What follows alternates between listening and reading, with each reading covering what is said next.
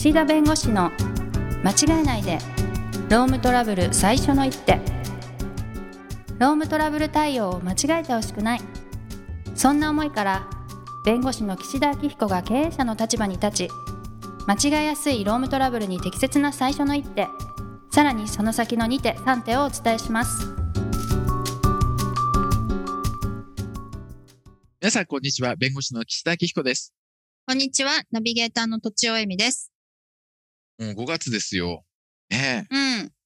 はい。早いね。本当ですよね。この間正月だったのに。そうそうそうそうそう。はい。もう、ね、このね、収録もだいぶ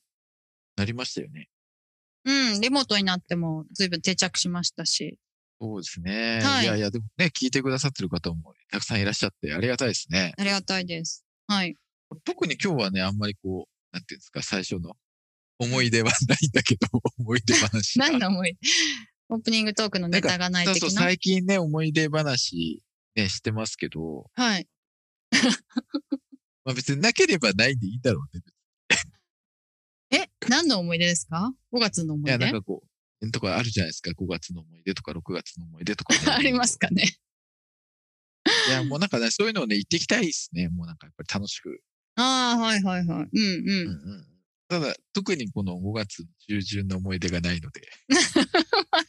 まあイベントとかも思い浮かばは。ないいし、はい。そうですね。はい。で、あの、まあ、カスハラ、カスタマーハラスメントっていう言葉が、まあ、この、今年の4月からこのパワハラ防止措置が、あこう、中小企業でもお本格的にこう、スタートして、まあ、それとの絡みで、い、わゆる、あの、雇用関係にない、要するに職場外の方からの、まあ、嫌がらせとか、そういったものについて、まあ、どういうふうにこう、対応してね、どういうふうにこう法的に位置づけていくかみたいなところが、まあ前から議論されてて、あの、社内のね、従業員の方だったら、それ上司があの部下にパワハラしたら、それは会社として上司に対して懲戒処分したりとか、教育したりとか、配置転換とかする、できるけど、例えばその取引先の人とかね、うん。うん、あとは、あの、小売り、あの、いわゆるサービス業とかでお客さんがいろいろこうおっしゃってこられたときに、別にそのお客さんが何か、例えばですけれども、あの、おったとしても、いや会社のその就業規則で懲戒処分するわけにもいかないし、で、取引先さんとかであればそこの取引もあるので、まあ、伝え方間違えるとっていうところもあったりして、結構はい。難しいんです。で、これはうんまあ、総称してカスタマーハラスメントっていうえことになってー、て、はい。で、あのーまあ、少し前にですね、このカスタマーハラスメントに関するこう対応マニュアルみたいなものを厚生労働省がまあ出していて、はい。まあ、こういった形で、あのーあの気をつけていきましょうみたいなもので、マニュアルが出てるんです。で、まあ、あのマニュアルなんでね、法的な拘束力があるわけではないんですけれども、こういうふうに、あの、国もマニュアルを出してるんで、ちょっとそこのマニュアルに従って対応しますとか、うんあの、ここにこう、チラシとかポスターとかあって、まあ、こういうことはちょっとすいません。我が社では今、はあの、カスハラにも対応、対策取ってるんで、ご協力ください、みたいな形で、まあ、なんかね、根拠があった方が、だからあの、法的な根拠じゃなくても、その国の方がそういうマニュアル出してるんで、ということで、まあ、活用するってことをしていかなければいけないかなと思っていまして、はい。まあ、難しさっていう意味でいくと、その、やっぱりこう、処分できないというかね、うん。なので改善を求めるって言っても、なかなかその改善を求める根拠が難しいというところと、はい。ただ従業員の方がでもそれで疲弊をしてしまってね、メンタル疾患とかってなった場合に、会社のやっぱり安全配慮義務というか、そういうカスタマーハラスメントがあった時にちゃんと対応してないと、それ会社の責任だって言われる可能性もあるんで、はい会。社としては、それは第三者の問題で関係ないというわけにもいかないし、か。といってでも、公正なる土地がなかなか取れないっていう、まあ悩ましい問題で、法律の規制も難しいんですよ、ここ。はい。はい。で、一応今回その、カスタマーハラスメントの対応マニュアルみたいなものの中に、そのカスタマーハラスメントのまあ定義というかね、考え方みたいなのがあって、はい。で、どういうものがそのカスハラに当たるかというと、顧客等からのクレーム言動のうち、当該クレーム言動の要求の内容の妥当性に照らして、当該要求を実現するための手段対応が社会通念上不相当なものであって、当該手段対応により労働者の就業環境が害されるものと。んえっと、敏夫さんがね、今ね、もうね、3文字目ぐらいで、おや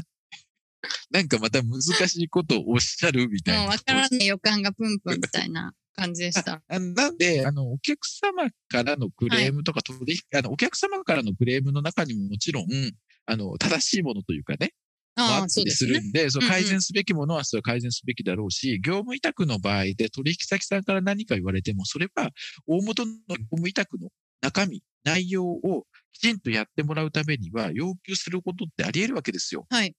ね、あの、だって、都庁さんだってこう、なんかね、ライターの仕事で、あの、仕事依頼されるわけじゃないですか。で、はい。その依頼されてるそのライターのその仕事の内容、内容そのものがね、あの、向こうの依頼と違うものであれば、それ違うよって言われるのは、別にそれって、あの、ハラスメントというよりも、その、契約した中身をその通りに移行してほしいから、うん。こうしてねっていうので、それってハラスメントに当たるかっていうと、まあ、なかなかそこは、言い方はもちろんね、悪いということなんだけど、なので、その、クレームとか要求が全部ダメだというわけではないんだけれども、はい。もうまず要求内容が妥当かどうかというところと、はいまあ、妥当であるとしても、その要求を実現するための手段方法が不相当であって、で、結果的にその就業環境を害されるものが、まあ、カスハラと言われるというような整理がされてるんです。そのマニュアル上が。まあ、なので、えっ、と、これに該当するようなものについてはカスタマーハラスメントというような考え方になるので、まあ、ちょっとご遠慮くださいみたいなことを、まあ、言っていくしかないんだろううね。んで、。直接言うと角が立つからポスター見せながらチラチラチラチラ っていうことになるのかなとうんうんっています。まあ、なので、良くないのは、例えば、まあ、必要な精神的な攻撃とか、はいあ。とは土下座の要求とか、金銭保証の要求とか、商品交換の要求とかね。はい。うん。あとは、あの、居座る、監禁とかね。差別的な言動とか。まあ、うん、もちろんそういうものを、まあ、やってはいけませんというか、そういうものが、あの、カスハラに該当しますよということで、まあ、あの、例も挙げられてます。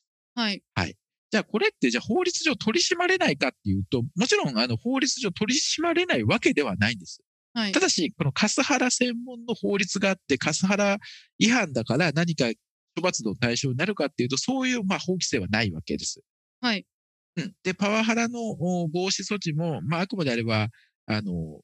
カスハラもそう含む概念かというと、まあ若干そこはそういうものもあるんで、そこは同じように対応するのが望ましいとは書いてありますけど、はいやはり若干そこはパワハラとは経路が違う。うん。いうところで、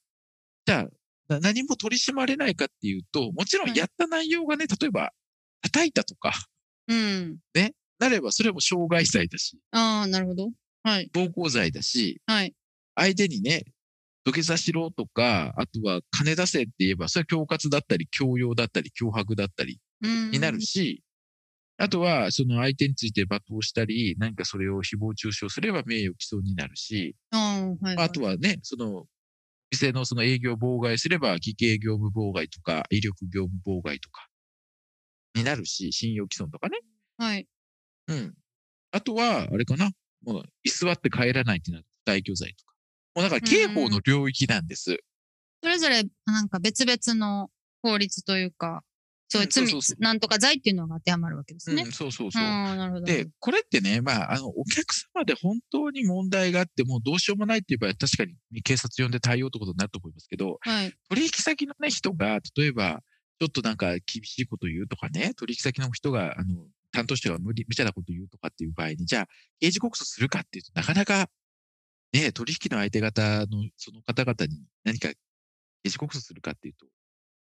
いや、できないですよ。それはね、売り上げがどれぐらいそのお客様に依存してるのかもわかんないですけども、依存してればしてるほどできないでしょうね。はい。なので、なんでここってやっぱりまだ法律の規制が、整備が、まあ、整ってないところなんで、うんうんま。あ、こういった形で、あの、啓発はいあの。カスタマーハラスメントっていうのはやっぱりその従業員の方の就業環境を害するものなんで、それはもう皆さんで守ってみましょう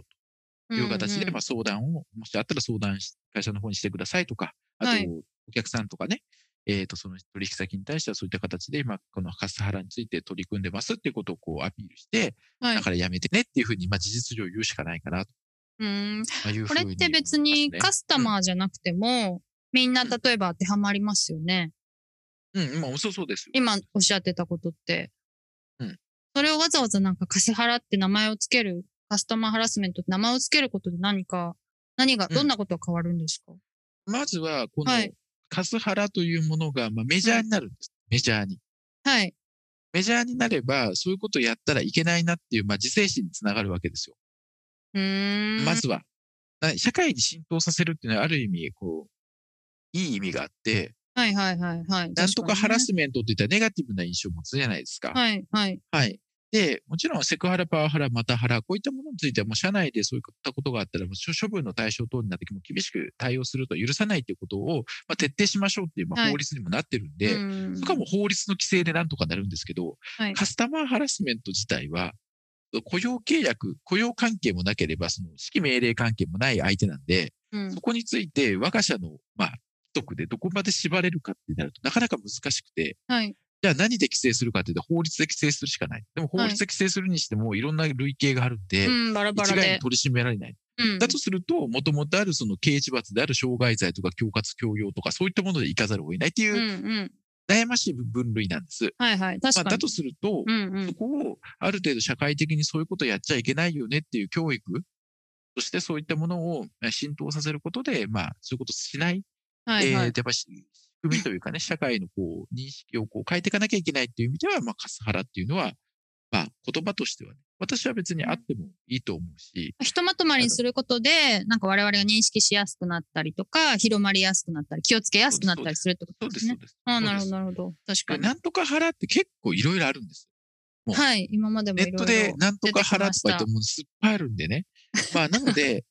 そこにね、一緒くたにされてはいけないんですけど、ただ、はいカスハラの問題は、我々、こう、使用者側で労働事件を対応して、会社側のサポートしてると、どうしても、まあ、従業員の人がそういったあのカスハラで悩んでて、メンタル疾患になって、でも会社としてやれることが限られてる中で、どこまで何をやってなければ、これ安全配慮義務違反になるのかならないのかっていうことで、まあ、ご相談いただくんで、ある程度、こうね、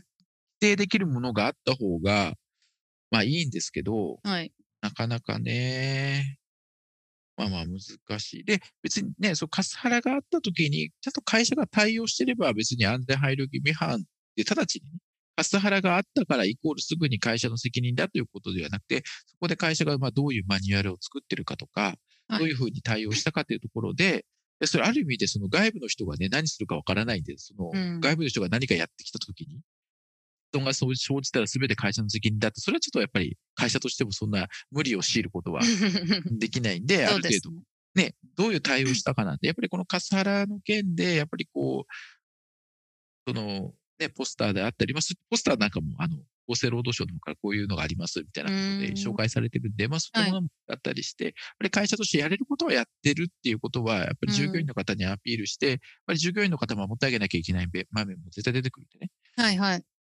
というところの難しさはありますが、え、都庁さんなんか、今思い出したけど、なんかこう、お店とか、あの、なんかお店とかでなんか起こったこととかあります？お店に対して。昔あの、星野くんが、あの、うちの事務所の星野くんが、あはいはいそば食べ、そば食べたら、あの、ゴキブリの残骸がっていうのは言ったけど、言った言った。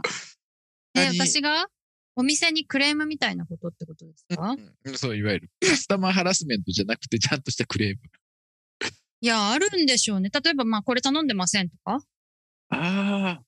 はいはいはいはいはい。だから、お店としては廃棄することになっちゃうけど、ああ、はあはあはあ。でもちょっとまあ、あっち食べたいからみたいな。っていうことはある。まあ、よ、ー余裕でよくありますね。それもクレームみたいなもんですかね。え、どこぐらいまで間違えたら許せます？例えば、あの、熱々餃子が、完全に隣の、この席なのに、隣の席に一回オンした。机にオンして、で、うんえ、頼んだ頼んだみたいな向こうの席が言ってて、え、違うんじゃない？みたいな。で、そしたら、お あの、店員さんが、あの、店員さん呼んで、これ、うちの席じゃないですって言って、もう一回その、隣の席のテリトリーに入ってるわけ。あ、はいはい。でも、で、でも、あ、間違えましたって言って、その店員さんがバンって持ち上げて、はい、ドンってこっちに持ってきたら、それはセーフ。え、私全然平気ですけど。あ、そう。やっぱり手をつけなければ。まあね、なんかその、いっぱい喋っててこう、唾が飛んでねるとか、そういうのは嫌かもしれないけど、あまあた今、例えばの話で僕がそれで切れた話じゃないからね。僕それ切れてるわけじゃないから。例えばね。例えば。はいはい。私結構全然平気です、そういう。なんか、潔癖的なところがあんまりないっていうか、なるほどね。ズボラというか、うんうんうん 結構平気ですけど、怒るのもね、結構エネルギー使うから、うん。そう、一回ね、なんか、コンビニの店員さんになんか、ちょっと、何で言ったか全然覚えてないんですけど、ちょっと文句みたいなこと言ったら、逆にキレられて、あ、二度と、二度と言うまいと思いました。もうこんなに気分悪くなるなら言わなきゃよかったって思いましたね。なかなかね、うんないね。逆ギレされる。逆にキレ、なんか不機嫌にされたっていうか。だから、それ、逆に傷ついちゃうから言うんじゃなかったと思いました。そうね。うん、だからあんまり言わないですね、やっぱり。そう。まあ言ってあげた方が、やっぱり、いい時もあるし、まあ言い方ですよね、やっぱりね。そうですね、言い方ですね。なんか優しく言えばっていうことなんだと思いますけど。ねえ、はいあとはやっぱり、ちゃんと謝って来られたら、うん。それ以上何も言う気になれないじゃないですか。うんうんうん。最最初、やっぱ謝るか謝らないかって、その、大事かなと。ここで言い訳したりはいはい嘘ついたりすると、やっぱりこっちもやっぱ怒ると思うんですよ。そういうことが仮にあったとしたら。そうですね。あんまりそういうね、なんか怒りエピソードがないから、あんまりなんかいい例えがなくてあれですけど、うんうん。星野くんのそのゴキブリがそばつゆ入ってたの、まあでももう怒り通り越して、なんかネタにするかもし確かにそれは呆れちゃいますね。うれない。ん。まあまあまあ、ということでね、まあ、はいカスハラの問題っていうのはこれからの議論で、まあいつかね、法規制されるのかもしれないけれども、こうやってはい。マニュアルができたりして少しずつ社会的にこう知名度を浴びてきてますんで、やっぱり会社としてもこういった問題に取り組んだり、従業員の方が悩んでいたらケアするような体制を取っていただければということで、はい、えー時間になりましたので、今日はこの辺にしたいと思います。ありがとうございました。はい。ありがとうございました。今回も番組をお聞きいただきありがとうございました。ロームトラブルでお困りの方はロームネットで検索していただき柿椿経営法律事務所のホームページよりお問い合わせください。